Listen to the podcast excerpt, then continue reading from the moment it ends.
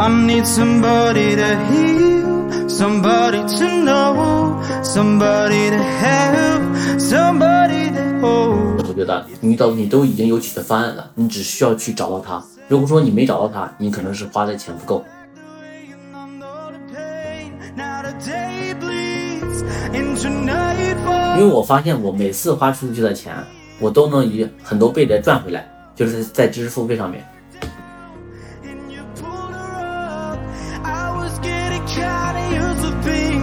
生活原本沉闷，但跑起来是总会有风的。嗯，愿我们永远自由如风，永远做自己，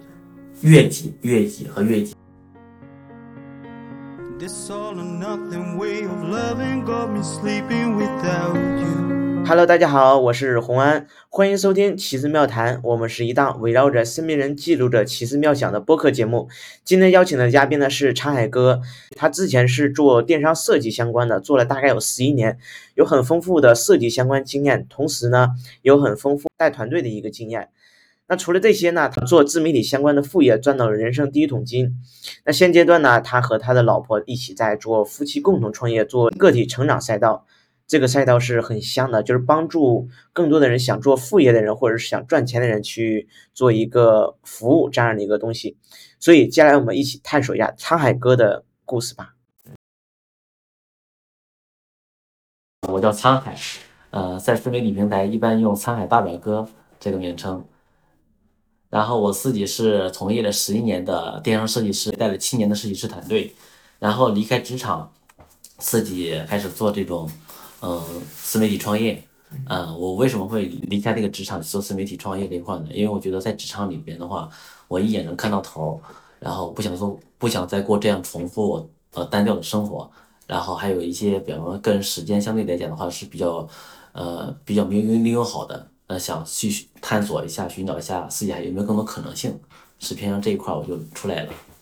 我觉得这是大部分人的想法，就是大家都觉得像，尤其像你这种，就是已经你做副业很成功的人，他就觉得自己的时间成本有点儿太浪费了，八个小时在公园上就不用浪费，因为他有更大更多的尝试。那你从事就是电商设计师大概有十一年了，可以说是专家级别的了，我觉得是。那你做设计师的时候有没有事什么事情是让你很有成就感？我其实做设计，呃，专业性的东西会一本会多会少一点，我更多的是带领团队去拿到目标。然后我为什么会说这件事情会有更有成就感呢？是因为我通过别人拿到结果，通过大家团队一起去努力，把一些项目或者领跑一的时候，包括我中间我们去打磨这个 SOP 的时候，这个其实对在我做的时候，我是非常有成就感的。而且的话，我会帮助很多设计师。然后在他遇到困难的时候，我教授他怎么去成长，怎么样去拿高薪，怎么样能这个完成这个这个项目的闭环，怎么样去高效。我基本上在职场里面的话，我带设计师的会要求他们，你百分之七十的工作可能都是重复的工作，我会重点去看他百分之三十这一部分，让他以后会有更长的价值，而不是只是为了完成任务。哇，好有理想主义，就跟陶陶子那个有点像，他也是陪伴式成长，你也是陪伴式成长对。你做团队是很有成就感的事情，那你那你在团队就是做过，其中有没有一个项目让你印象很深刻，是给你带来一个很大的收获呢？啊、有，就是在这个疫情刚爆发的时候，那时候是刚放假嘛，过年的时候，我们全部都回都在家里边。那时候的话，就是呃来了之后，我们因为过年的时候本来是准备是过年之后再做一些活动嘛，因为过年的时候我们要做一些呃电商的活动，比方说三八的蝴蝶结，还有这个。那个京天猫、京东的各种，我们大概当时的话有七八个平台都要做，但是你人在家里边出不来，没有电脑。那个时候我们最疫情的时候就是要解决电脑的问题。那疫情解决电脑之后的话，那怎么办呢？公司的电脑我们是寄不寄不出来的，寄很多地方就寄了之后的话，它又返回去了。比方说像一些疫情比较严重的地方，那时候老板给给我们下达指标就是一定是要完成的，就不管如何，就是压力给到我们。但是很多部门就其他部门来讲的话，他可能说没办法。那但是给到我们的话，我们就就得要完成一件事情，就是这件事情它就是目标必须完成，没有借口，就得要完成。那当时我自己想的是，呃，怎么样去完成这件事情？我们第一个呢，就是打开地图，跟所有的这个成员，所有的这个呃设计师，我们去找附家附近的这种电脑卖电脑地方，然后开地，或者是还另另外一种方式就是远程协作，就是也很多人他家里是有电脑，但是他配置很差。我们是开通了一个网络的这种呃，类似于这种嗯，云服务这种功能。然后那时候的话，因为平时的时候我们在公司的时候其实是有储备的，会有时候加班或者在家里边办公，有时逢年节假日的时候，我们是有这样的预备方案的。就我自己是预备了这样的方案的，这时候就用到了，就是很好的能把这件事情过渡过去了。相比来讲的话，我们能当时的话，我们弄完之后还得了一个奖，就是团队这个当时的话，我们团队呃一呃大概有三百多人嘛，然后得了这个奖。当时老老板还是比较相对来讲认可我们做这件事情的，也帮助公司在这一块儿做出了很大的这个效率。那还是挺有成就感的这件事情。对就疫情让你成，就是突飞猛进，就拿到这个奖杯，就是感觉，呃，临危受命，就把刀架在你脖子，必须完成这种感觉。其实对那个时候其实呃没有想过后退，就想着你说任何事一样，包括我后来自来自己出来创业，也是就你想把一件事情做成功，那必须以目标导向，是吧？就反着去推，而不是说你想做这件事情，可能遇到问题可能再解决。我们是必须要完成这件事情，你要完成一二三。明白。嗯那你二零二一年你是怎么接触到自媒体的呢？嗯，就这个的话，其实我是通过我我之前带的一个下属，一个设计师，他之前的话就是也是自己的话离开职场之后，他自己自己创业，然后的话他做一件事情，当时跟抖音去做这个抖音特效道具，他发了个朋友圈，他得了个奖啊，他得奖的时候好像是两万块钱的奖金，我记得好像是，然后呢我就问了他一下这个怎么去做，然后我就了解了一下，然后我就发现，哎，这个里边是有信息是有信息差的，因为我对这个信息这一块还是比较敏感的。然后我觉得这个东西是可以干的。我研究了两天之后呢，我就把这个 SOP 写出来了。后来的话，我跟我同事做的方法不一样，他是自己自己做，我是找了一个团队，就是团队的话就是从网络上面找了很多呃自由设计师啊去做，然后把这些事情三个月搞到了一百万，这就是利利润。因为当时的话，它是平台的话也是呃全国来讲的话，其实没有多少人的，知道这件事情的其实本身就很少，就几百个人。然后的话，它一单的话是五百块钱，然后扣除掉百分之二十的税，官方会帮你交税，也就是四百块钱。然后的话，我给我给其他设计师当时的话是八十块钱一个，呃，那这个的话，我就自己的话利润是三百二一三百二一个。但是的话，我自己在前期的时候，在没有确定这件事情能不能成功的时候，我是呃花了大概三万块钱注册了两个企营业执照，办了两家公司，然后拿营业执照的话是买了两个企业的会员，企业的官网的这个素材会员，因为我做这个东西我很清楚，不能是违规维权的。如果说别人帮你做这东西，最后摊上官司了，或者是我摊上官司了，那我做这件事情的意义是没有的。是的，所以说在做这件事情的时候，把风险一定要呃降低，然后不能让就是你做这件事情一定要合法合规，然后这是做任何事情的初衷。然后我我做这件事情的话，也能帮助他们提效，就是虽然是八块八十块钱一个，但是的话，他们做的好的一天的话，能拿到拿到两三千块钱的佣金。我是按单结算，一单一结。你那个找的兼职团队是一个结算工资是吗？对，就是每个人按照单结算，都是网络上面找的，呃很通过很多 A P P 或者是呃 Q 呃 Q Q 啊什么之类的，明白。去找到这些设计师。我感觉昌宇哥你就是就是典型的就是人事环境的产物。你先发现这个信息，然后去敏锐抓抓住到，然后立马去执行，把它给放大化。但是我比较好奇一点，为什么人家是单干，你就找到一个团队？你是因为什么样的一个想法去想到找团队？因为我自己平时的话也是带带带团队嘛，带团队的话，我觉得你作为管理的话，其实你就是通过别人管理的，我觉得一个核心就是通过别人拿结果，对吧？那你通过别人拿结果的话，那你不能是呃不让别人领导一，你你肯定要把所有的步骤步骤和流程，然后你能打通，你能跑通领导一，然后再找别人团队帮你去做放大。他们在遇到各个环节上面有问题的点，那你去帮他们把这把这些点去攻克掉，他们只需要做执行就可以了。明白，这看来是管理者一就管理团队是一些心得、一些方法论。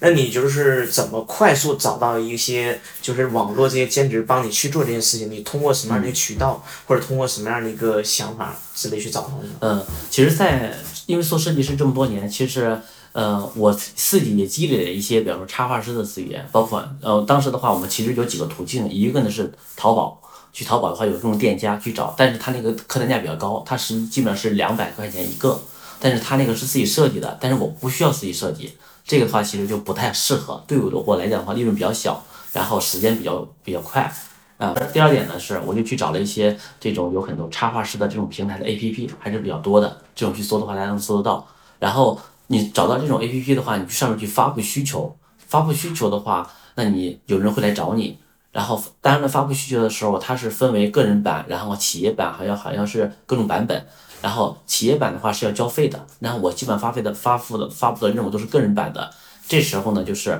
你的关键词就很重要，能不能吸引到别人？包括我一单一结算，包括我会把我之前做的案例放上去，让他们知道这个东西是很简单的哦。而且我还会提供商业授权，就是这素材我会提供，因为我之前办了两个企业号嘛，一个企业号里边是可以绑定三十个死账号的，也就是我可以找到六十个人同时在线，然后他们下载的东西我都是有编号的，都是有记录的，都是有有这个授权的，就不违规。所以对他们来讲的话，只要下载素材拼就可以了。我真的唱一个，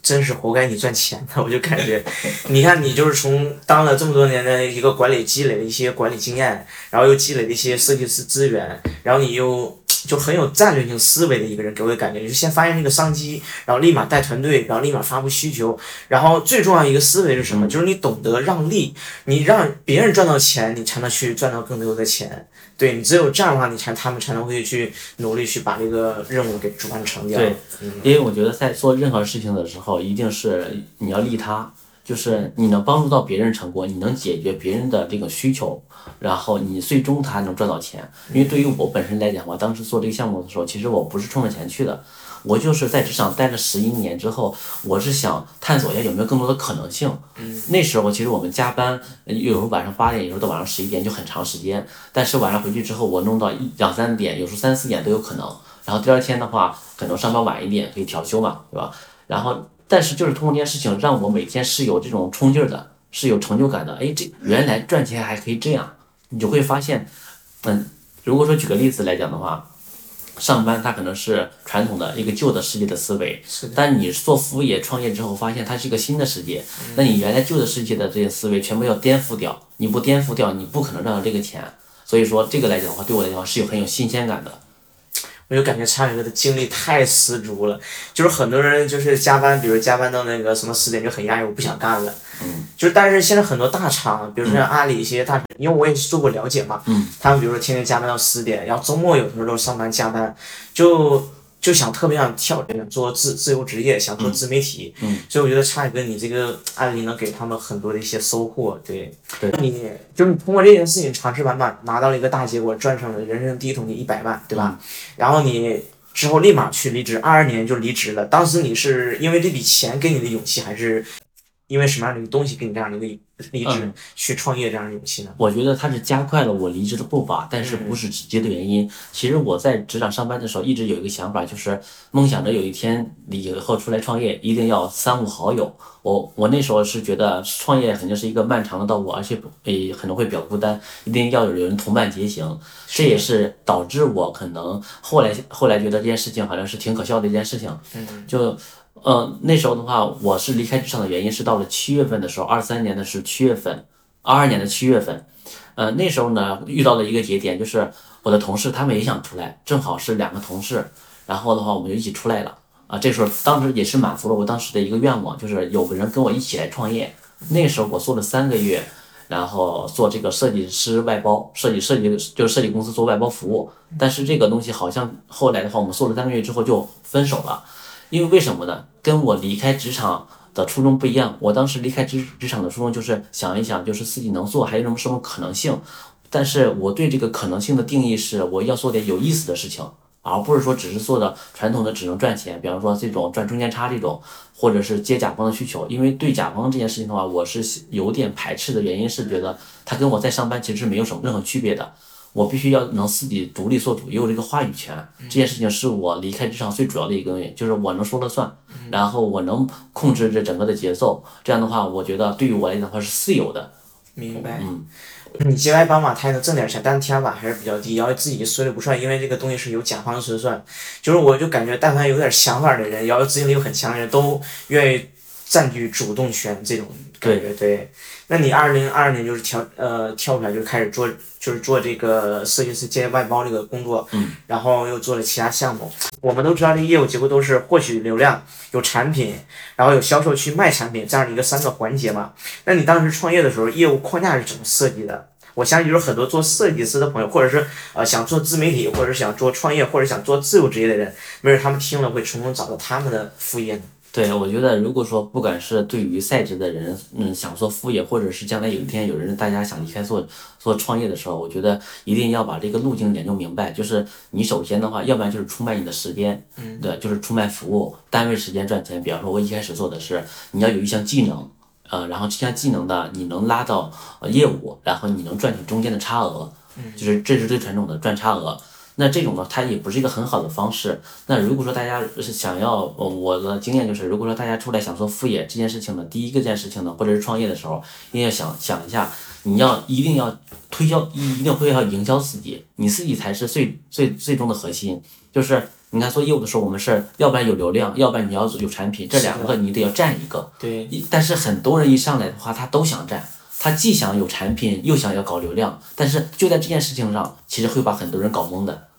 就是为什么会这么讲呢？人的精力是有限的。当你在做副业或离开职场的时候，其实大家的心力和时间，他会对这个东西期望很高，就希望很快的能拿到结果。这件事情越是焦虑，越是急着急的时候，你成绩做出来其实很不会很大的。所以说，为了保证在短时间能跑通这个 MVP，你只能做擅长你某一块的东西。那如果说像大而全的，或者又有产品又有流量的，其实大家要根据不同的人。如果说刚开始的话，我是建议先跑通一个，或者是你有流量，要不然你有产品。大部分人可能是具备产品思维，能做产品。对，现在我感觉所有人就是做副业或者做自由职业嘛，他们大部分都能做产品。就是我感觉流量是当今所有人的一个难题。嗯。那你对于流量这个关比较怎么解？比如我给你举个例子吧。嗯。我有个朋友，他就是跟一个朋友合伙，他做了一个知识付费产品已经出来，但现在就是流量不知道怎么去获取。就是你对于流量有什么样的一个心得吗？嗯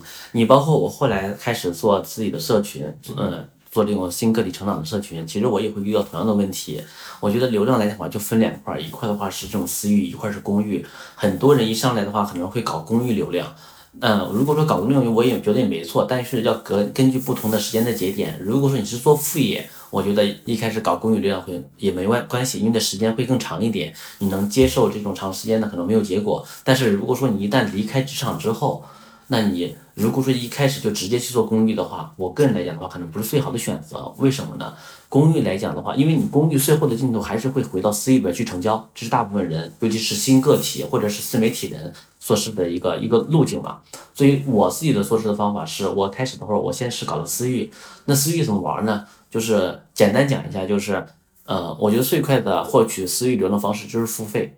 呃，我刚开始的时候我花了钱，然后进了很多付费的社群。就是是付费是最好的筛选。你如果说要成交，要把你的产品卖出去，那你得找到合适的人群。那你最快的方式就是付费。那付费的话，比方说我加了很多这种有质量社群，然后我在里面去曝光自己，当成一个群花，或者是你要就是你的出现要有价值。比方说别人在群里面出现有问题的时候，你能帮他解决，你能利他，你就会有人来链接你，你就能成交。这个就是跟上一期那个小九聊过这个东西，就是混圈大法。对，就是你在社群，你要么当一个，就是夸夸别人，就是能给取悦别人嘛，能给带来情绪价值；要么你当个工具人，就是比如说你当个做个课代表，对把一些什么听一些分享，主动去分享，大家都加你，嗯去做这样的私私域一个裂变。然后这个就是延长点说的话，就是你加入各种社群。因为付费社群他们的质量都很高，因为相当于已经通过筛选了，他们付费意识很强很强的，嗯比你公寓再去筛选也是很棒的。对，但是这个就是仅限于那种，就是说有这样的认知才能去做这样的事情。如果没有这样认知，他们就会苦哈哈的去公寓去办公了。对，对，是的，我看到很多做一个行业做到很优秀的时候，大多数都会跳出来给这个行业去赋能。我觉得这个是很了不起的事情，因为他们能给行业带来更多的机会和希望，就跟你做这个设计师成长或者新个体成长是一样的。那你当初是什么样的想法促使你来做这样的公司呢？其实我在这个自己呃开始做副业的时候，我就有一个想法，就是能不能带更多人赚钱。嗯，这个听起来非常俗一点，但是我觉得对于我来讲的话，我可能更希望通过这件事情能让自己有成就感。因为我做这件事情的话，我不是为了单纯的赚钱，一开始的目标，因为我觉得大家都好像好像都挺不容易。比方说，不管是上班的人群也好，还是其他人群也好啊，他基本上来讲的话，大家都有这样一个面临面临这个年龄的问题，面临一个职场压力的问题，面临一个未来这个去留的问题，这个大家都跑不了。那既然我面临这个问题之后，我走出来了，我也想帮助更多人走出来，那我就想，哎，能不能做？一开始的时候，我就是义就义务性的帮助别人，因为很多很多人来找我问，呃，尤其是之前的时候，我在群里面去分享了我是怎么样通过这个呃抖音，然后特效道具从零到一怎么赚到钱的，然后分享过，他们就会链接我。那我他包括他们遇到一些卡点问题的时候，我会帮他们免费去解答，让他们少走一些弯路。那通过这个时候，我就发现，哎，他们就说能不能有一个社群或者群来交流这件事情。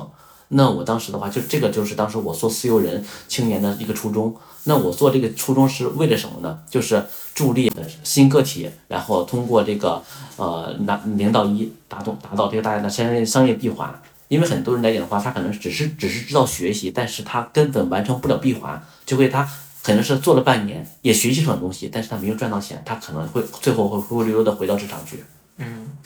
搞钱嘛，帮大家一起搞到钱嘛。嗯。那现在就是市面上有很多搞钱的，啊，那你觉得你跟其他人的对比，你的优势点是什么呢？嗯，我觉得首先来的话，你的赛道要切得足够细。嗯。就是，呃，切得足够细的话，就是你能找到你的差异化竞争。就举个例子，比方说，我之前出来的时候，我是以设计师的身份出来的，那我服务的群体肯定以设计师为主。但是的话，我看了一圈，呃，社群里边的话，可能也就分这几种。一种呢，就是你交完费之后进到里边，然后可能他会有一堆资料，或者是呃有这个课程给你看，对吧？但是这种事情呢，他可能，嗯，我会发现很多人他其实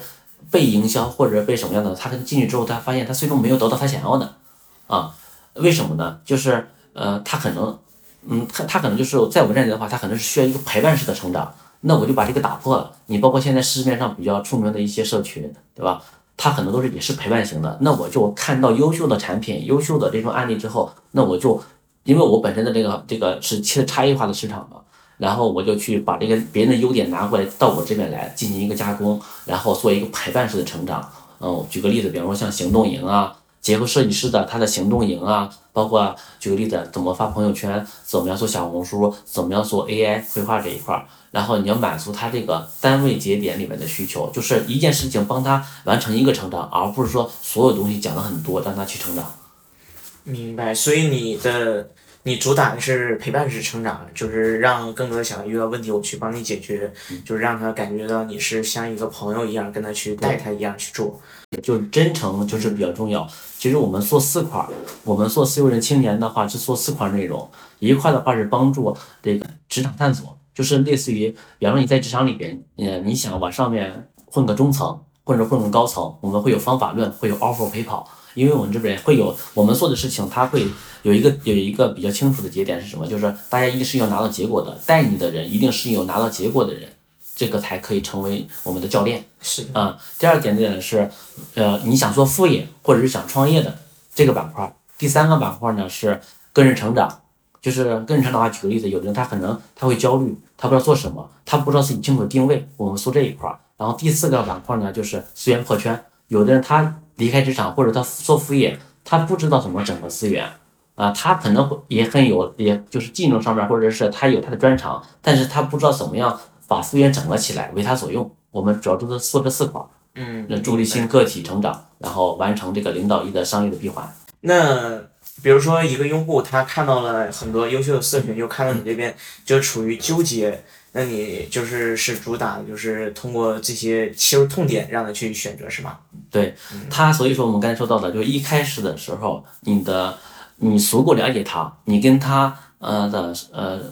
就是需要的环境比较像的时候，举个例子，比方说像这种社群现在上特别多嘛，那特别多的话，有的人他的身份不一样，有的人他可能是设计师，有的人是运营，有的人可能还是老板，所以说你要切的群体是谁，你不能所有方向都去吃。所以说一开始的时候，我们是以设计师这个方向去切的，但是后来我们发现。好像我们做这些事情，它不仅只是设计师有用，它全渠道只要是在，呃，只要只要开始想做零到一的，或者是在因为零到一开有困扰的这个人群其实都适合。所以说后来的话，我们就全部打开了，就不仅仅限于设计师这一块儿。明白，就是人群更加广阔了。哎，这两年 AI 很火嘛，就是二零二二年和二零二三年嘛 chatgai 绘画之类。那查老师，你是之前怎么接触到这个 AI 绘画的？就是你怎么知道这个信息呢？好的，我说一个，那这个话其实还是比较有意思的。在二三年的三月份的时候，我们记得应该是三月份，我听到了一个比较呃一个社群里边流传出来的一个一个说法。那时候呢，有一个大佬。嗯，跟在社群里边或者发好像是发帖子跟别人讲，如果说你在一个月内里那里边的话，能把 AI 绘画这一块在小红书能做到一千粉丝，来找他，然后给他打五万块钱，然后他会告诉你，呃，这件事情怎么样去放大，放十倍啊，然后就把它放量，然后真的后来呢，有个人去找到他了，然后并且付了这五万块钱，但是呢，那个呃那个大佬呢，这五万块钱是没有收的，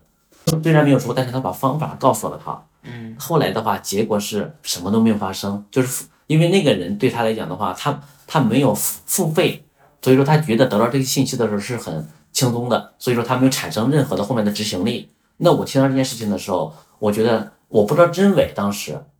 呃，我那时候我我听到这件事情呢，我其实不知道真假的，但是我宁愿相信它是可以的，所以说我就做了一件事情。我相反是我没有去做公域，我是做了私域。我就是我知道这件事情它有商业价值，并且别人也给了我提示是有商业价值的，那我就去找到人，就跟我之前做那个哎道具一样的时候，抖音那个，你得想找到人，你确定这个信息了，捕捉到这个商业价值的信息了，那你得找到人能帮你完成这个链路里边的一东西，我拉新，然后设计商业闭环，然后我找人来做这种设计的呃就是技术技术的成交部分做交付，那找这个人呢是通过就是我觉得找人来讲的话就是也很简单，你只要。想找到一个人，就是你不管是发朋友圈，还是在公寓，还是私域，还是还是还是让你朋友，是吧？肯定能找到一个慢慢能接近的人。那我就找到了，我通过我社群里面链接到了一个游戏公司的一个负责人。我我因为我自己也很清楚，游戏公司里面的技术相对于其他行业来讲的话是比较成熟的。在大家刚刚知道 AI 绘画的时候，包括那个呃一些软件的时候，对吧？Midjourney 还有那个呃 SD 这个软件的时候，他们其实在两年前就开始用了。哦，这么先进对，他们其实在试用试，就是一开始在测内测的时候，他就开始用了。哦。所以说他比别人至少领领先一到两年，从技术上面。明白。因为他这个工具特别熟悉。因为传统人传统来讲的话，大家得到这个信息的时候，很多更多的是我要先学一下，自自己学，或者是找别人付付费学一下，然后再来教别人，这是传统路径。但是我找到的是合作，就是他在这里边已经很已经有优势了。我们沟通电话沟通了半个小时，托朋友连了个线，我们。打电话半个小时，我当时的话做了两件事情，一个是确定他在这方面是有专业的，第二是什么？我手的分润，就是正常来讲的话，呃，如果说负责流量的人，负责商业模式的人，只给交付的人可能是给到百分之二十到百分之三十的这个分成，我是直接是百分之五十对半的，我就是先拿出我的诚意来，我是这样开始的。这是你怎么接触到 AI 绘画的，以及延伸出来你是怎么找合作伙伴的？那你说回就是说，你觉得 AI 绘画给设计行业带来什么样的影响呢？AI 绘画的未来前景又是怎么样？你有什么样的见解？啊，我觉得 AI 首先呢，它不会代替人，它只是一个工具。就是呃，传统来讲的话，就是说 AI 它可能是提效增速的一个工具嘛。但是对于我来讲的话，AI 是让你更值钱的一个工具。举个例子。假如说你用在你的生产工艺上，或者是你的生产流程上面，举个例子，拿我们来讲的话，用在设计上面，比方说有公司它要做设计需求，如果说你把 AI 只是当做一个呃提效呃的工具，这没问题的。但是如果说你的价格也是因为 AI 来了之后，你觉得它不值钱了，这件事情从认知上面我是我是持否认态度的，我是反着来的。我觉得有了 AI 之后，它是可以让你不光提速，而且会让你更值钱。举个例子。很多人在做需求的时候都会宣扬这个东西是 AI 做的，让别人会觉得好像 AI 来的时候，这个东西就是提效，你不值钱。原来可能一万的需求，可能到你这儿可能是一千或者是五千，直接砍半。对于我来讲的话，我们是直接是有两个方法，一个是隐藏，就是不要告诉别人这个东西是 AI 做的，因为你只要能满足对方的需求，能达到能达到他的要求就 OK。第二点是什么呢？就是你把 AI 这件事情一定是增效。然后提高，举个例子，原来的话你可能一天完成，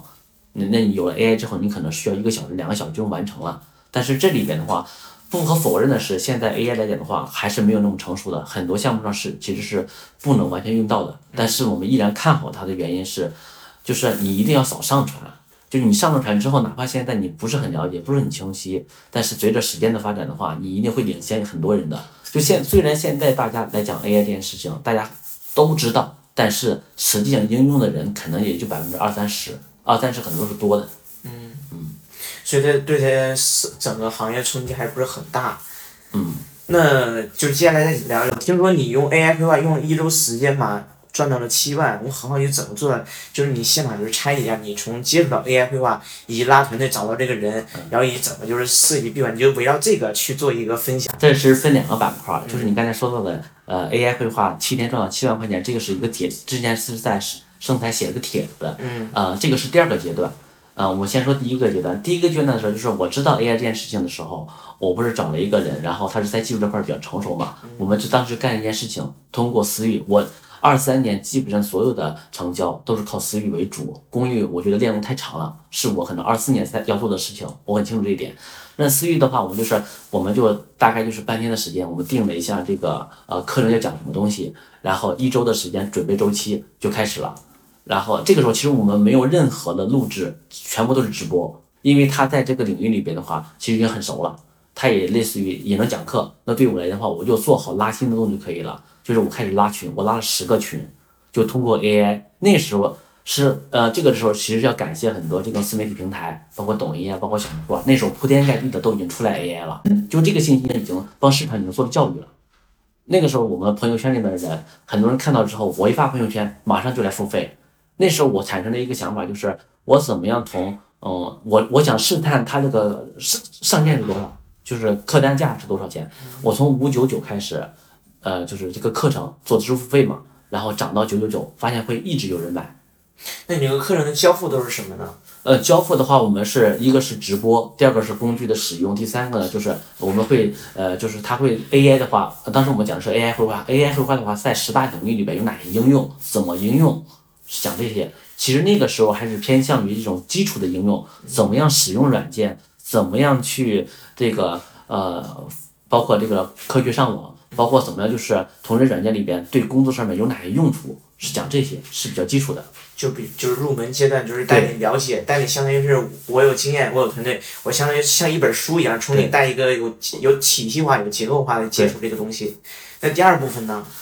嗯，第二部分的话就是刚才讲到了，就是我们因为当时我们做第一部分的时候，我们就知道这个它就是个信息差，是的，它肯定时间的话，应该就我们当时评估的是可能就两三个月时间。到时候的话，像 B 站什么其他网站可能会铺天盖地的都会有这个基础课程，肯定会有的。对，都会有的。呃，那事实上比我们跟我们想的差不多，就两三个月之后，满大街都是了。对那这个时候我们做了一个升级，干嘛呢？我们就开始讲那些就是应用层的，就是因为 AI 这东西一定是要对实际的这个工作或者是副业创业能产生实际应用，我们切入到实际应用场景里边。比方说我们当时是是设计师比较多嘛，我们就讲呃怎么样把这个 AI 落地到他的这个工作里面去，这个整个体系、整个流程全部打通。举个例子，当他拿到呃产品的时候，他怎么样去用这个产品去拿拿这个东西写文案？就是原来运营、运原来运营和文案都要干的活，他现在他一个人都能干了。然后从拿到产品到最后落落地，把它做成图片生成出来，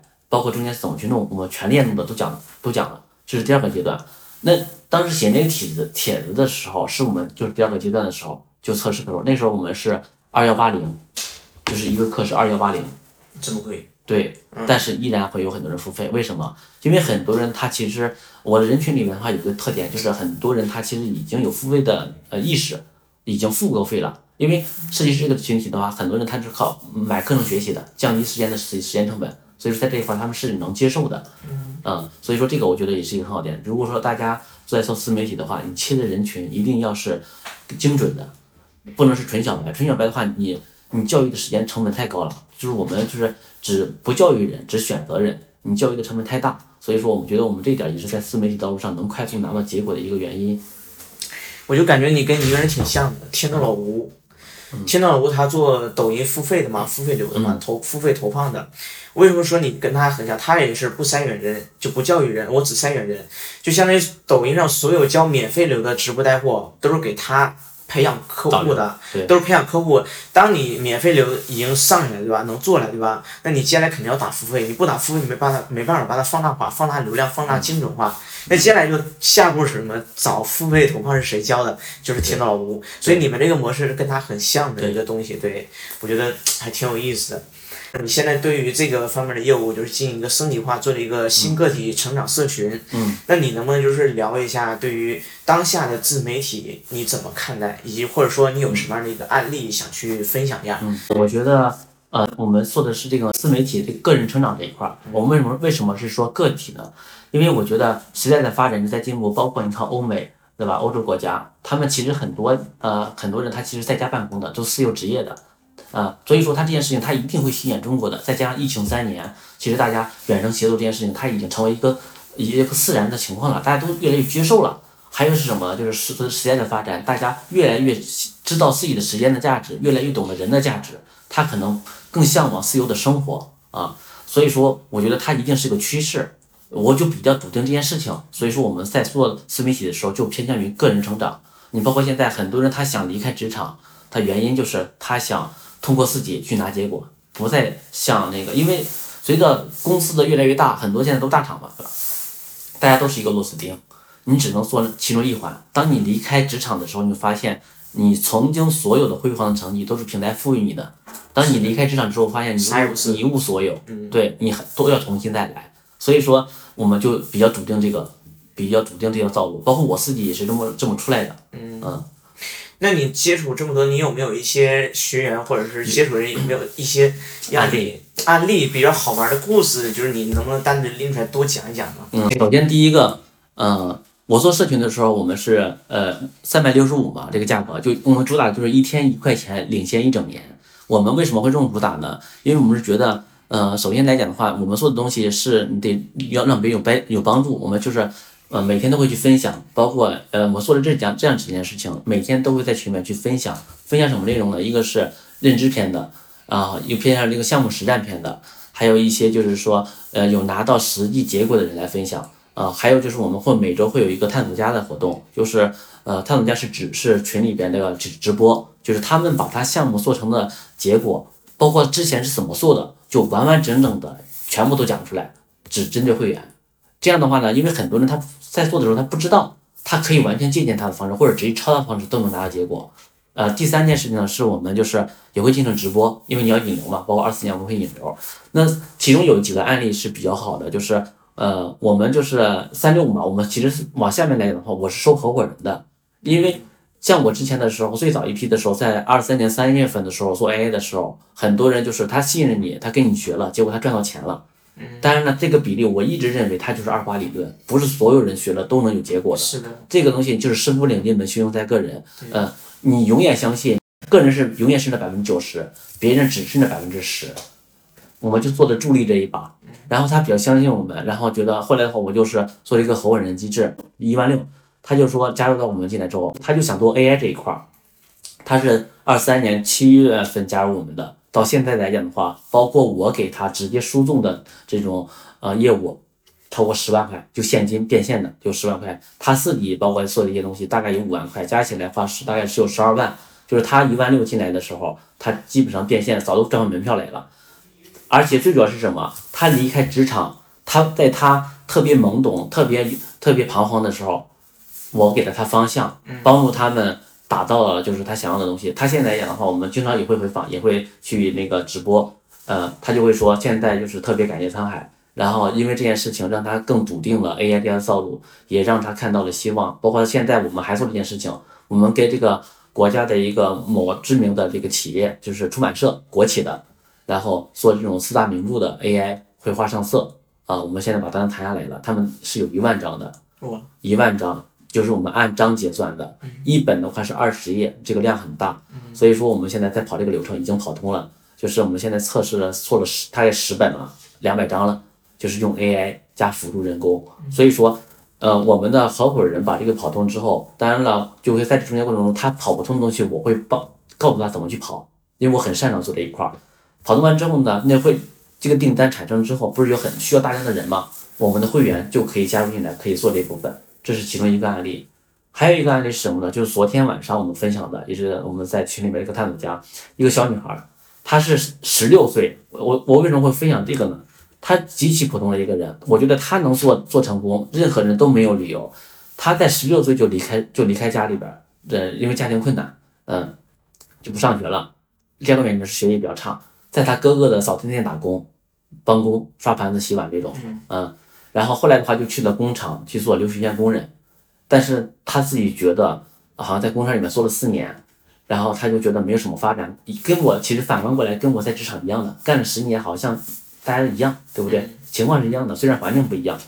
那他离开职场之后，后来的话，他就自自学了 PS，交了很多学费。他那时候一个月才五千块钱，但是他去学习可能就要一两万五一两万花一两万。那学了四学了学了一一年多，然后这里找着工作，又干了四五年。到二三年的时候，大概是八月份的时候，他认识了我，然后知道我们在做这些合伙人的东西，他又加入了合伙人，然后一样的，他离开之后他也迷茫，就是任何人离开职场之后，没有了公司之后，他一定会彷徨，一定会迷茫的，不知道今天不知道想的都是不是对的，因为他们很想要确定性的结果，嗯啊，所以说他也一样，那我们就跟他做定位，我们定位的话，一般是花到一两个月时间，所做的非常细，就会。我们做定位会帮他找到方向，这个方向不是我们给他的，是通过我们通过各种方法让他知道自己他擅长什么，做哪一块儿。他做了一个手作人，类似于什么呢，就是做手工。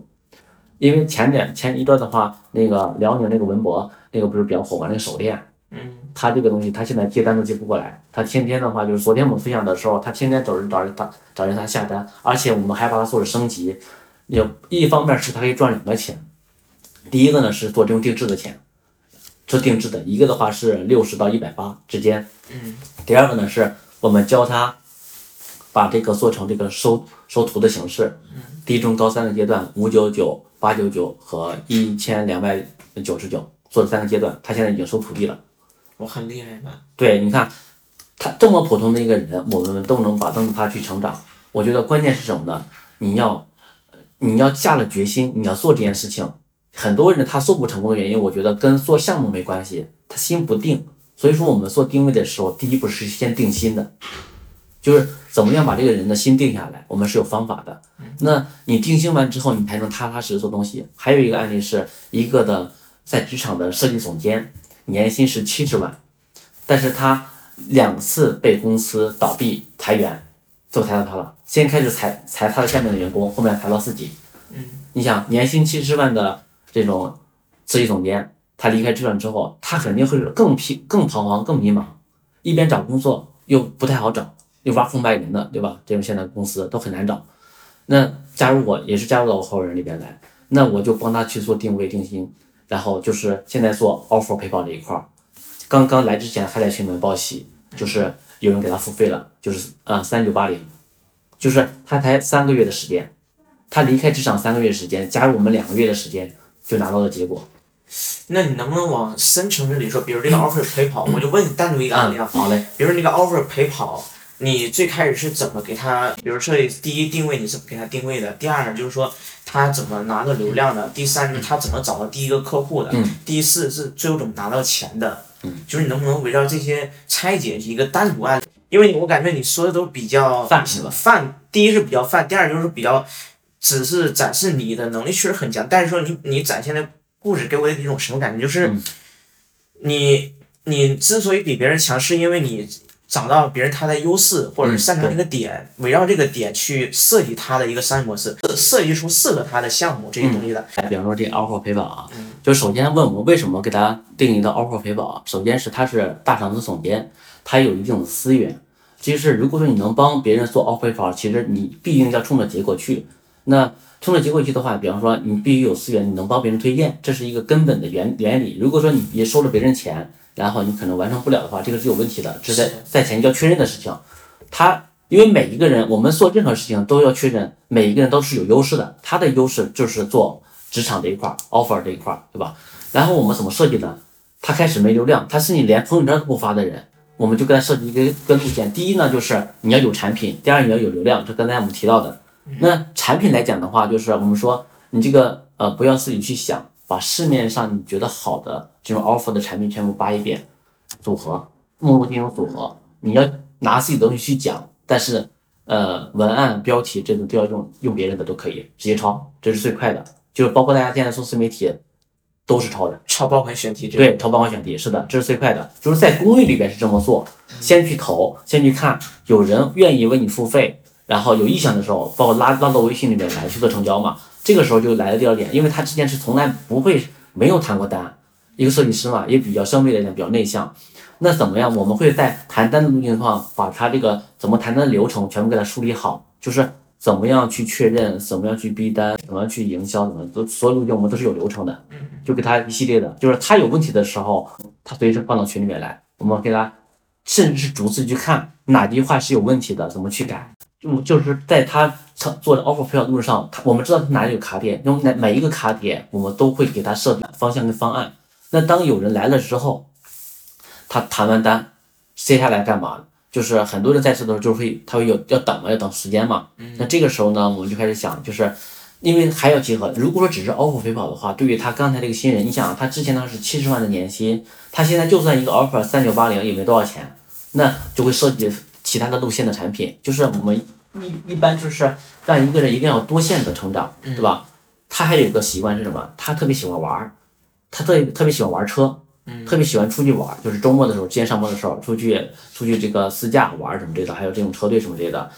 因为我们主打的路线就是什么，可以边玩边赚，这是我们给他设定的这个主线。那大家都在职场里边，肯定就是向往自由的生活，对吧？那就是我们就边玩边赚，结合 offer 陪跑，这是一个完整的闭环，就是呃做线下活动，然后比方说我们带带设计师出去去玩，然后露营什么之类的。这个时候呢，可以帮他快速的获取资源，比方说小众账号，一说玩大家都开心，都愿意花钱，但是学习的时候不一定能花钱，对吧？但是你这个出去玩的时候，你引流相对来讲会容易一点。那引流来了之后，那其实可以通过分享，对他进行更长、更更深度的了解跟信任。在职场上面，大家都有问题，就是职场上面无非就那几个问题。举个例子，在职场不想干了，想出来做副业。或者是创业，这是终极嘛？另外一种呢，就是在职场里边，哎，他想上往上面爬，不知道怎么爬，不知道怎么向上管理。还有一方面呢是刚毕业大学生要找工作，他不知道怎么找工作，不知道怎么样去谈单，不不不知道怎么去面试，这些技巧什么东西他都不知道，就这几个大问题嘛。就是我们把这几个大问题全部都梳理了，只要是在职场上面的人，他都能解决。我们设计这样一个路线，行，就是你这个主打的边玩边赚这个这个模式，我觉得挺。挺就是已经打败了市面上的一些自付费的产品了，我觉得，因为你是围绕着他的擅长的点，他有的牌，他有的资源以及能做的事情，你们通过这些去设计出整个东西来，我觉得还是挺 nice 的。我觉得你能做到这样的标准，我觉得你的 SOP 和团队管理能力一定很强。要不你再分享一下你做管理团队以及 SOP 一些有没有心得想去分享的？其实我没有团队，就是我跟我老婆两个人。哦，哎，那你跟你老婆两个人去跑，就相当于夫妻共同创业，对吧？对，是的。那夫妻共同创业，大家最 好奇的一个点是什么？遇到分歧了怎么办？你俩谁听谁的？因为说到这个点，我是呃二二年的七月份离职的，然后就是到二三年的三月份，我开始正式启动做自媒体创业，做私有人青年这个这个社群。我其实是跑了大概三个月的时间，把它跑通了。然后呢，那时候呢，我老婆是在公司里边做运营，运营的话，但是她不太喜欢这个工作，她也工作很多年了。之前的话是做直播板块的，然后现在做运营的话，她其实有点不适应，因为要对接很多数据，她其实比较焦虑的，而且的话会经常就处理不好。嗯，我当时就想的是，那如果说你不擅长这件事，咱就不要做了。啊。我当时的话，我是有意劝他离开职场的。啊，因为当时我心里有个小算盘，来帮我，来帮我，对，因为我忙不过来了，我需要运营一个社群，其实还很耗精力的。呃，但是我得帮他做这个决定，他自己做不了，因为我很了解我老婆，他纠结症，对他比较纠结，他觉得在职场里边肯定有他一个月两万两万多块钱的工资，嗯，他不想因为这个东西失去，就是你看在职场里面的人，大家就会觉得，嗯，很稳定的工作，虽然有难处，但是我让我做离开职场的选择，我他很多人是不舍得，是的，这大部分是通病，对你又痛苦，但是你又不敢离开，这我觉得这个是社会上大部分人的现象，嗯，那我就说你既然痛苦。既然又要赚这钱，这不可能的。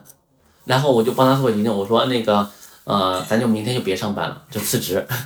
然后我给你定一下，我就我跟他描述的时候，我想做的事情，他其实是怀疑态度的，因为他不懂这个，啊，他不懂。我就跟他讲，我通过这几个月的时间做什么事情赚到这个钱，他觉得呃，哎，这个是可以的，因为我就跟他讲了一下，我之前二二一二一年的时候做那个抖音的时候，他一开始他会觉得做这件事情是偶然事件，但是我会它不是必然事件。对，他其实是必然事件的。首先，这个人群是必然的，一定会出来人群，就是时间早晚。因为我做这件事情肯定是冲着长期发展的，我不是说只做一年，我定的是至少是五年，我要做这件事情是不变的。那五年的话，肯定有更多人出来，包括身边也有一堆人都是这样子的。做，我们就在这个在这个路线上面，然后做好我们想做的事情，大家就会来找你，因为你要对别人有帮助，就能成交。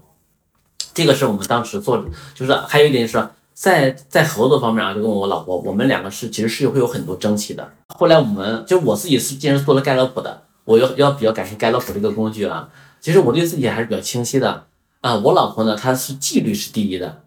纪律纪律第一的人就是对很多细节是极其要求的。哦，举个例子，从生活和工作两个场景来切入。生活来讲的话，比方说这个牙膏用完之后一定要放在这个位置上，你的衣服就是脏了之后一定要放在衣兜里边，这种东。但是我是一个比较大条的人，就我做不到，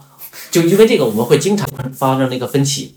然后呢，第二个点呢，就是在工作上面的话，比方说我今天晚上直播，我要梳理个 SOP，说个话术，那这个我可能没有准备好。他说你为什么不早点准备，对吧？就会这种，就会产生争气。一开始呢，我是很不理解的。后来我给我给他一做了盖洛普之后，我就慢慢开始理解了，就是哦，他原来是纪律第一的人，就是在这方面一定是这样子的。必须规规矩矩。对嗯，我就能开始尝试理解，原来我是不理解的。我觉得他是好像是呃，就没必要的事情，为什么要这么纠结，是吧？就是你看，我们两个其实做完盖洛普之后，我们发现两个人是互互匹配的，但是在做之前呢，我是觉得我们两个人是一样的人，都是性格比较急的，然后之间对方会不适合他，不适合在职，不适合合作，就是夫妻两个人，原来就有一个说法嘛，夫妻两个人是不能一起创业的，对，是的，对吧？就会觉得会到时候因为吵架，因为什么事情，可能感情都淡了，最后爱情没了，家庭没了，对吧？就不划算了，就有点这个创业创的，对。我曾经也有这样的想法，因为我们在合作期间，在创业期间，我们也有过争吵。我甚至就说，哎，我们分开吧，就不要做了，对吧？我还是我自己做，你回去正常上班，会有这种事情。但是我觉得这件事情是不理性的，就通过一些，包括我们在做定位的时候，我们也会结合更多盖洛普啊其他工具来帮助我们助力合伙人、助力会员做这件事情。就是你会发现，你遇到问题不可怕，但是遇到问题之后，你怎么样解决这个问题？能不能一定你遇到问题就是一定是世界上，我觉得你至少百分之八十，我觉得你遇到你都已经有解决方案了，你只需要去找到它。如果说你没找到它，你可能是花的钱不够，是的，嗯，你要付费。就是说对付费这一块儿，我是很坚定的。我去年的话花了五十四万，就是付费上面。我今年准备就是花一百万。哇，这么大手笔，如果说换成一个概率和投资来讲的话，这是一个比较合算的，因为我发现我每次花出去的钱，我都能以很多倍的赚回来，就是在知识付费上面。但这是你不是所有人，对，但我不能说是所有人，对，所以说，举个例子，比方说别人在投资做这个知识付费的上面的话，他比方说他花了钱，他是学，对吧？他是从零，就是课程什么，他就全部都看完了。我不是，我是只看我有用的部分。啊，所以说，举个例子，你像其他社群里面，他会有其他训练营，我从来不跟。你看他为什么怎么设计？我对我就看他怎么做，怎么成交，怎么链路设计就 OK 了。他具体内容是什么，我不需要。因为你有内容的，对我有内容，我或者我没内容，我也能找到有内容的人。学到了。嗯，你这个点我是学到，比如说我想学一些什么东西，对吧？就直接付费学习他们的东西，就找相当于给同行付费，学向他们付费学习就好了。同行是最好的老师。对，然后说回刚才一点，就是你跟你老婆一起创业，就是说通过盖洛普，就是了解你老婆，要嗯开始理解她了。昨天我参加一个线下活动，我就听到一个东西，嗯，有一个朋友嘛，他最开始不太理解他他女朋友，然后给他女朋友吃个盖洛普啊，原来知道他是这样的人，然后他就不适合做自由，他女朋友非要做自由职业，但吃完盖洛普就感觉他是适应第一的，适应第一的人不适合做那个创业，不适合做自由职业的，嗯他需要重回职场做一些行政之类的工作。然后他最开始不太理解，吃完盖洛普就觉得哇，我理解了。所以我觉得，如果说有另一半的人呢，一定要给他测一个盖洛普。我觉得测完盖洛普，对你女朋友、对你另一半有很深入的理解，就潜意识，你知道吗？都了解的起，你比他还了解他自己。对，你想帮助他的话，你会从根儿上去解决这些事情的。，对，我觉得这个非常好。因为盖洛普这件事情让我充分到认识到自己，也帮助了我。嗯那我会经常在社群里面也会分享我做完盖洛普的呃好处和优势。那后来我就做这件事情了，我觉得对我有用，那可能对其他人也有用。但是我不想把它更多的商业化，那我就干嘛呢？我就找了一个呃那个盖洛普的教练，然后让他加入了我的社群，嗯、然后成为了我们的导师，就是因为我觉得有用，我愿意把它拿过来。我首先来讲的话，我说的是的特点，我就要验证这件事情的真实性，我就大概六次付费了六次，就来验证这个教练是不是合适，是不是我想要的人。我先付费，这是我的标准。然后我给我的合伙人，呃，也就是六个人付费，然后去做盖洛普来看。就是一方面是每次做测试的时候，我会在那个会议室里边我会去听；另外一方面呢，我会听我的合伙人去讲做完之后他的感受。那经过这样测试之后，我发现是合适的。他加入到我们之后呢，哎，我可以赋能更多的会员或合伙人。就是也是一个资源整合的一个尝试，对，还是挺成功的。对，就是我们今年也是有一个目标嘛，就是因为随着人来越多，我们现在虽然才两百多会员嘛，嗯、这个就是我们不做公益的一个痛点，就是私域来讲的话，就是稍微慢一点，对吧？但是我觉得来讲的话，我觉得我们要把这件事情看得长远一点，我不着急。那我觉得可能没有到那个超级节点，也有可能就是因为，哎，我觉得也是一个，就是你要一定要等待，就是延迟满足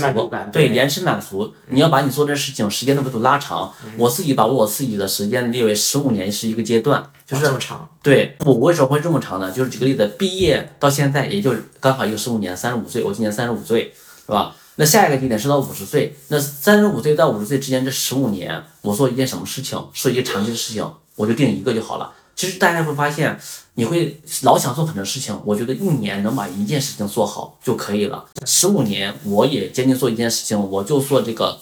自媒体新个体成长这一块儿，帮助更多的小白零到一达成商业闭环，让他们助力他们做最最好的自己。因为现在很多会员给我反馈就是，他非常感谢我们，是因为我们让他看到了不一样的自己。这个时候他可能跟赚钱没有关系，他开始重新认识自我，觉得自己是可以的。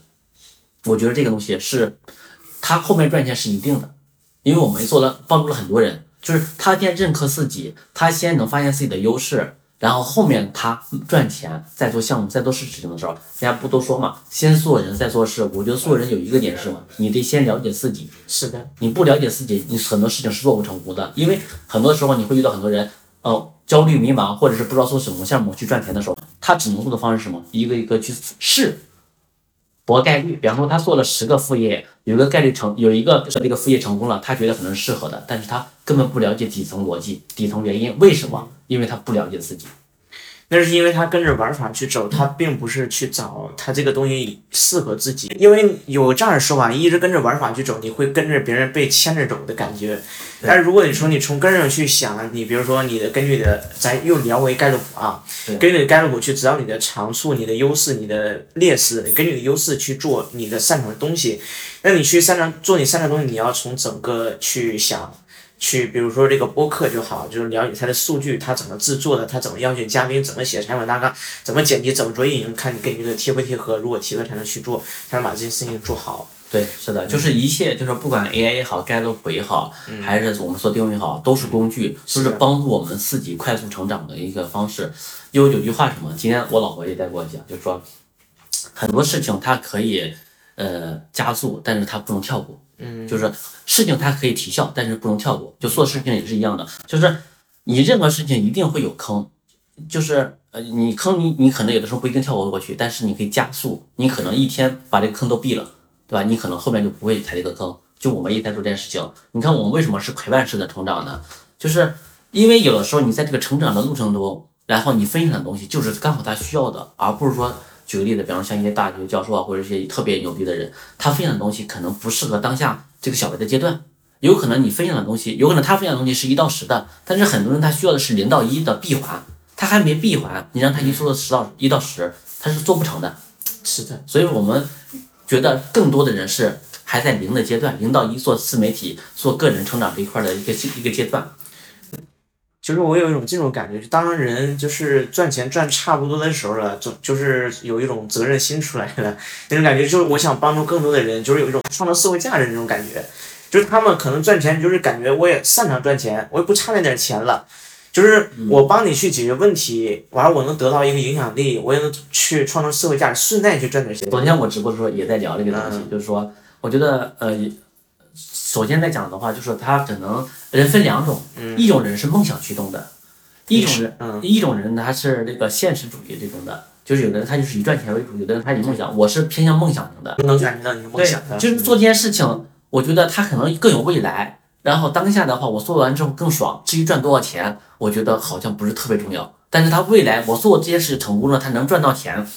通过赚钱这件事情让我有成就感，是最爽的。赚钱它只是验证你做对一个事情的一个结果而已，它并不是你的想要的想要的，对对你只是想把这些做成，然后钱它只是反映出来这个事情的一个成功，对对，是的。第二个就是咱们说到的，就是啊，他有的人他是以这个呃目标驱动的，就是现实行动的，他想赚钱，这也没错啊。所以说你要看是哪种类型的人。那如果说你是目标驱动的人，那你就比方说今年你要赚十万块钱，对吧？或副业赚十万块钱，那你要把这个十万块钱去拆解掉，你拆解到每个月，比方说一个月一万块钱，你做什么事情一个月能赚一万块钱，那你就要去推，就要去排。这个东西就跟你喜不喜欢就无所就没关系了，因为你是这个目标感、目标驱动的。啊，你只要花大量的时间，然后做同样的做同样的事情，然后避一些坑，找到优秀的人，这个是最快的路径。我还是很清晰、很透彻。你跟你老婆创业对吧？我又有一个八卦点，嗯，就是，呃，你想夫妻两个都在创业，那你们怎么平衡事业跟生活呢？呃，我觉得事业跟生活是平衡不了的，那我知道平衡不了，啊但是难平衡。对，我知道很难平衡，因为你们创业嘛，有没有固定时间？比如说啊，早九晚六是创业，然后工作，然后下班回家，然后该生活生活，首先规划的？对，首先我就是说这一点的话，我虽然就是不同意，就是事业跟呃是家庭是它很很难平衡啊。对但是我们怎么办呢？就是你包括我们自己做自媒体这件事情，它时间是自由的，它时间是自由的。啊，想做就做，不想做就不做。对，就是举个例子啊，比方说我我一开始的时候，我想的是什么时候一天能把一个月的工资赚了，对吧？然后我就我就剩下的时间我就可以自己发随便了，对吧？躺平都可以。对，那随着说是自媒体这件事情，我真的实现了，我一天能把一个一个月的钱赚到的时候，哎，我觉得哎，好像离我之前想的更更接近了。第二个就是，我就想，哎，什么时候一天能把一年钱赚了，对吧？我现在二四年的目标就是什么时候一年能把一千的钱赚了，我剩下的时间我就可以爱咋咋地了，对不对所以说，我觉得让自己的时间更值钱。值钱如果说能平衡的话，我觉得这个是唯一的，让你的时间更值钱。你这样的话，你就你就愿意拿出更多的时间来平衡平所有事情。来照顾家庭，来照顾老婆，照顾这个孩子，这个是一定的。那你举个例子啊，比方说我们现在的做法是什么呢？就是上午的时候我去公司啊，我老婆在家里边，然后如果我老婆呃空了，她反正我们现在主打就是什么，做自由职业的话，一个手机一个 iPad 就马活干了，嗯，就是不会要求场地，这种去哪都可以。所以说我也我也觉得这是自媒体的魅力所在。是的，啊、就是我未来的想法就是什么？我去任何地方，我一个手机就能把所有事办了，我连电脑都不需要。啊这个模式在国外挺火的，对，数字游民。对数字游民，对对对对，对，在国内的话，我觉得也可以。嗯，能实现。对这个的话，所以说你看啊，如果说你要通过一个手机把所有事都办的话，你就是一个资源的统筹者，对，你要做一个资源整合。嗯，有的事情它是必须需要电脑的，对吧？要制作什么东西的，所以说你要看你想成为什么样的人。你像我来讲的话，我就希望做这样一个统筹者，因为我做盖洛普，我自己影响力是第一的，嗯，影响力、学习还有个别，还有这个呃这方面第一的，我就能做这件事情。所以说你发现没有，你做这件事情一定是结合自己的优势，不是把自己的的劣势补足，一定是优势发挥到极场就可以。那像像这样的话，我在家里边的话，我老婆她在家里边也可以，我在公司也可以，对吧？有事情呢，我马上就可以回来。甚至举个例子，比方说特别忙的时候，哎，我可以，比方说像孩子，哎，上个晚托也可以，对吧？就这东西，我反而是什么呢？我觉得自媒体创业这件事情反而会给了我很我很大的空间。一个呢，比方说，在当别人可能要周末才能出行的时候，带孩子玩出去玩的时候，人多嘛，对吧？比方说我们会周一周二，我们就给孩子请两天假，我们就可以出去玩。这时候没有人，也不用交通也不拥挤，然后场地也不用拥挤。我觉得这个的话是可以错峰出行出行的，带来很大的方便。所以这就是做自媒体的一个魅力对，它不用把你给束缚住一个某个场景或对。某一个设备，你直接你即使就是出去旅游或者什么，只要有手机 pad 就基本能处理工作。对，我觉得这也是很多人向往一个地方，因为第一是时间自由，第二是场地自由，不用局限于。我觉得未来就中国现在也在尝试就是居家办公这种模式了，嗯，就是像外国人那种形式的，嗯。是的，还是挺好的。其实我今天也发了朋友圈，也说了一句话，我觉得也挺好的，就是生活原本沉闷，但跑起来其实总会有风的。嗯，愿我们永远自由如风，永远做自己。悦己、悦己和悦己这三个悦，一个悦呢是阅读的悦，嗯，第二个呢是喜悦的悦，第三个呢是超越的悦。所以说我给我自己的社群起的名字，一直就是叫自由人青年，哇，很有诗意那种感觉，很不就理想型的吧。有有，你太理想主义者了，真的理想坏。就最开始赚钱赚够了完之后，就为理想出发，就是可以延迟满足。那你最后就是有没有还有什么想去分享？如果说有什么建议的话，我觉得一定要多走出来啊，多看、多听、多聊天、多碰撞。嗯，就是有个词叫走运，就是我觉得有两层含义，走出来你才能有运气。一个呢是身体上、物理上来讲的话，你就产生位移。你人走出来，走逼走出来你的这个家里边，走出你的这个工作场景里边。第二个呢是心里边，你要走出来。嗯，你从心里边走出来之后呢，你才能更拥有更大的世界，更拥有怀抱。那像我的话，我特别认同随波逐流，我特别喜欢这个词叫随波逐流。为什么？它在我来看来的话，它不是贬义词，它是褒义词。你在汪洋大海里边，你只能随波逐流的时候，你才能顺应波浪。如果说你逆向的话，或者你是用的自己抵抗力的话，你可能会四分五裂。就是你要吸充分的吸收，跟海绵一样，跟海绵宝宝一样，你得时刻准备的吸收。就是你不能抵抗，吸收吸收完之后呢，有东西才能浑然天成。明白。所以这就是你给大家建议，就是一定要多走出去，多破圈，多了解外面世界，多看见很多可能性，对才能知道自己适合做什么嗯。好，感谢唱一个，好嘞，好嘞。感谢感谢。This all or nothing way of loving got me sleeping without you. Now need somebody to know, somebody to heal, somebody to have, just to know how it feels. It's easy to say, but it's never the same. I guess I kinda like the way you help me escape. Now the day bleeds into nightfall, and you're not here to get me